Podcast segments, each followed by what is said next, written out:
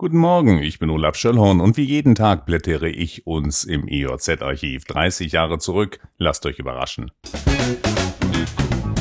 Heute werfen wir einen Blick in die EJZ vom 23. März 91. Willkommen im Wochenende, es ist Samstag. Der Grand Prix der Eurovision wird in Rom ausgetragen werden, ist aber nur noch ein Schatten seiner selbst. Im Friedrichstadtpalast gerät die Vorauswahl der ersten gesamtdeutschen Band unter der Moderation von HP Kerkeling zur Farce.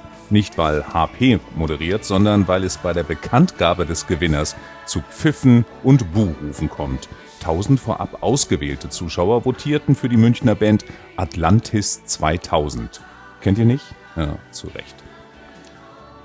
Kommen wir nach Lüchow-Dannenberg. Mehr Kreativität für Jugendliche verspricht das Jahresprogramm der Kreis Jugendpflege. In der Freizeit- und Bildungsstätte Wittweizen und anderen Jugendtreffpunkten findet in diesem Jahr ein buntes Programm unterschiedlicher Art statt. Vom Holzwerkkurs, der die Kunst des Intarsienlegens vermittelt, über den Erwerb eines Videoscheins, der zur Ausleihe von Geräten der Kreisbildstelle berechtigt, offenen Siebdrucktagen, Umweltseminaren, bis hin zum Computerworkshop, bei dem Computerspiele vorgestellt werden. Weitere Informationen enthält die neu aufgelegte Broschüre oder erteilt die Kreisjugendpflege an der Königsberger Straße 10 in Lüchow. In Göhr, für alle mit Fragezeichen zwischen den Augen, das ist bei Schneegar, knackten Einbrecher einen Stahlschrank und erbeuteten drei Jagdwaffen und einen Revolver. Außerdem entwendeten der oder die Einbrecher einen Videorekorder und Bargeld, Wert der Beute 50.000 D-Mark.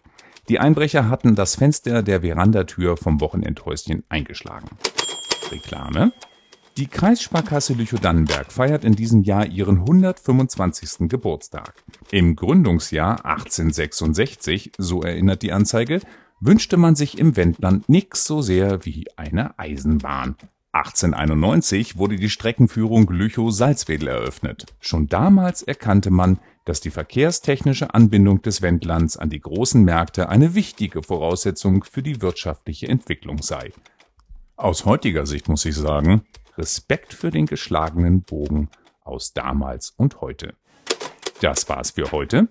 Diesen Podcast gibt es jeden Tag, an dem es vor 30 Jahren auch eine EOZ gab. Ich freue mich, wenn ihr wieder einschaltet.